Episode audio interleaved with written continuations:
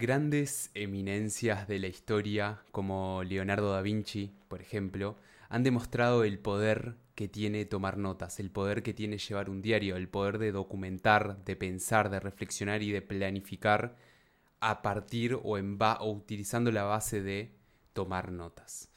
¿Y por qué funciona tanto esto? Bueno, principalmente porque el cerebro no se hizo para recordar o para tener muchas cosas procesando al mismo tiempo, sino que se hizo para enfocarse en procesar el presente, ¿no? Procesar información, procesar datos, hacer conexiones entre distintas cosas, pero no para recordar, no para retener, al menos en un nivel eh, relativamente rápido y alto. Y otra de las claves, además de procesar cosas y recordar cosas, es conectar cosas, porque gracias a que documentamos, gracias a que dejamos anotado cosas, esto nos permite conectar los puntos. Y hay una frase muy interesante que dice que el éxito deja pistas. Entonces si nosotros documentamos, si nosotros tomamos notas, vamos a después poder ver por qué salió algo bien o por qué salió algo mal y aprender sobre eso o repetir eso que salió bien. De todo esto, y, pero en particular y en detalle vamos a estar hablando de cómo tomar notas y de por qué tomar notas en este episodio número 124 de Todos en uno podcast.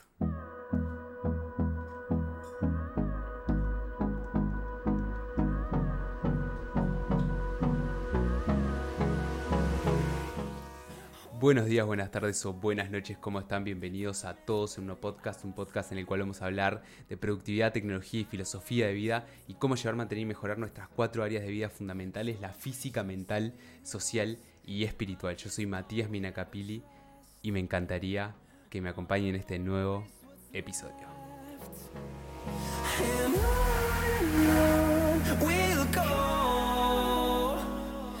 Y bienvenidos y bienvenidas a este nuevo episodio, el cual estoy muy contento de traerles.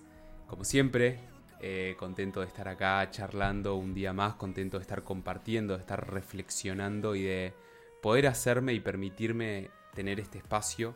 Me encantaría empezar a, explotarlo más, por ejemplo, con más interacciones, eh, con más charlas, con más entrevistas eh, pero en principio lo vamos a seguir manteniendo y lo vamos a ir planificando. Antes que nada, antes de meternos en el episodio del podcast que me parece que está genial, esto de lo que vamos a estar hablando, quizás es un poco nerd decir que está genial tomar notas, pero ahora van a entender por qué o a qué me refiero con esto de que está genial tomar notas.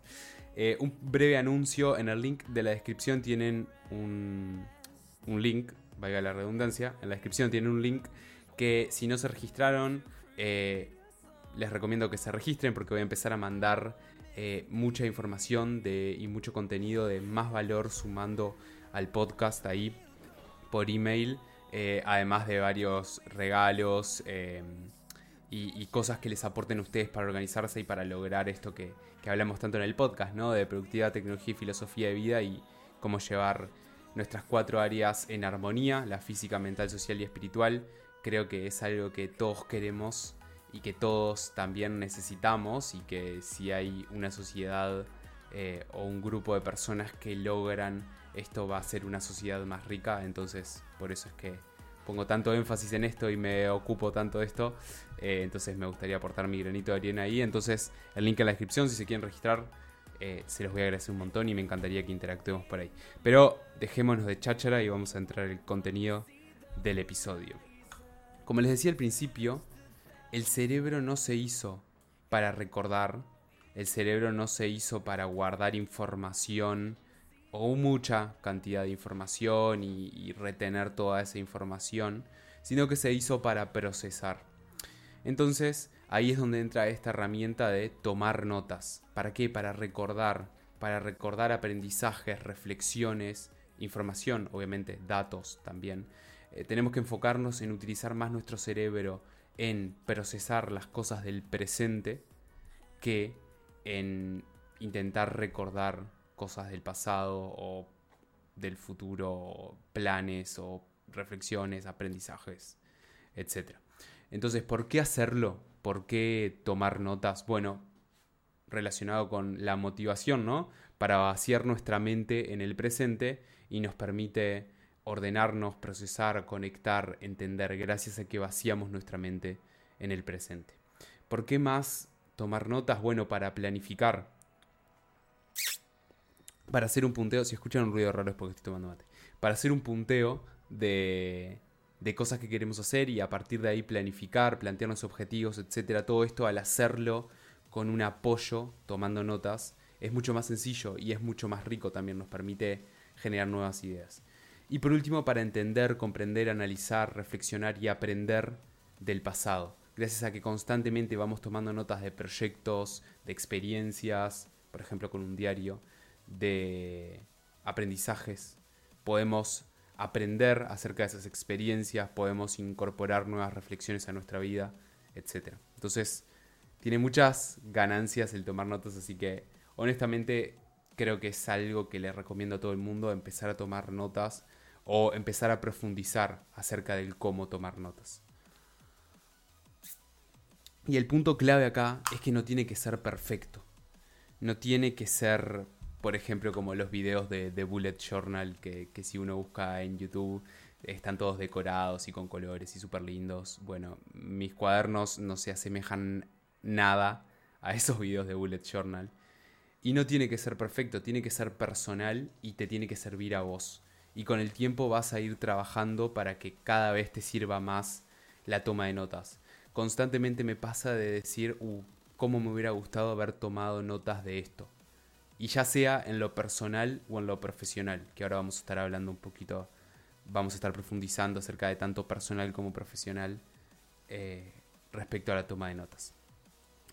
Si te viene un pensamiento o un recordatorio a la cabeza o una idea o una conexión o lo que sea, anótalo. Eso es mi recomendación máxima. Y muchas veces le pueden preguntar a mi novia si se ríe mucho de mí. Yo estoy acostado, por ejemplo, me viene una idea, un recordatorio, un pensamiento que sé que no tengo anotado y me le al punto, o sea, sé que me sirve mucho al punto de que me levanto de la cama y anoto ese pensamiento, idea, recordatorio, reflexión o lo que sea porque sé que me va a servir en el futuro. Entonces, dos puntos claves. No tiene que ser perfecto, el punto es empezar a hacerlo y con el tiempo vamos a ir perfeccionándolo para nuestras necesidades. Y si te viene un pensamiento o decís, uh, esto estaría bueno anotarlo, anótalo, no lo pienses más, en donde sea. Usualmente en el celular es lo que tenemos con nosotros siempre, entonces tené un lugar donde sepas que van a ir todas tus notas y después una forma fácil de ordenarlas. Y relacionado con esto de ordenarlas, tener un mínimo orden es importante. Una forma fácil de ordenar notas es por área. Por ejemplo, mis notas personales, mis notas de pareja, mis notas de familia, de amigos, mis notas de profesionales, del trabajo, mis notas de la universidad, mi nota de entrenamiento, etc. Ordenar por área y ahí meter todas las notas. Después hay como técnicas más profundas, que si quieren podemos charlar en otros episodios para no hacer esto tan largo. Pero tener un mínimo orden de las notas es importante de forma tal que nos permita fácilmente ubicar las notas. Porque si yo, por ejemplo, digo, uh, ok, esta idea está buena para crear un podcast y después no encuentro esa nota que había escrito de esta idea para crear un podcast, no me sirve nada anotarlo. Aunque hoy en día, si nosotros somos eh, un poco inteligentes al escribir el título de la nota o el contenido de la nota, después al buscar en las aplicaciones de notas es súper fácil. Si le ponemos de título idea para podcast, después lo podemos buscar así y no tenemos que buscar por carpetas o por etiquetas o lo que sea. Pero tener un mínimo orden para que sea fácil explotar esas notas. Porque lo, queremos, lo que queremos al final del día es utilizar esas notas. No es que queremos hacer notas simplemente por tener el récord mundial de notas o lo que sea, sino que las queremos utilizar, las queremos tangibilizar, por decirlo de alguna forma. Entonces es importante tener definido el mínimo orden o las formas en las cuales vamos a utilizar estas notas y vamos a explotar ese conocimiento, esa información o lo que sea. Y por último, aplica tanto el contexto personal como el contexto profesional, esto que ya les venía diciendo, ¿no? contexto personal, reflexionar acerca de una situación por la cual estamos pasando, planificar a futuro temas personales, viaje, entrenamiento, salud, eh, reflexionar acerca de cosas que pensamos, pensar qué quiero hacia el futuro, pensar cosas que me pasaron en el pasado y dejarlas anotadas. incluso hacer la lista de compras para el supermercado. O sea, me pasa muchas veces de que voy al supermercado, tengo todo anotado, pero me faltó una cosa anotar y me la olvido. Más allá de que pienso y digo, uh, falta algo y hablamos con mi pareja, con mi novia y decimos, ¿qué falta? No sé qué, no sé cuánto. Tenemos todo anotado y nunca nos acordamos de todo. Entonces, si quieren empezar por hacer una nota, la lista del supermercado es clave. Y también aplica para el contexto profesional.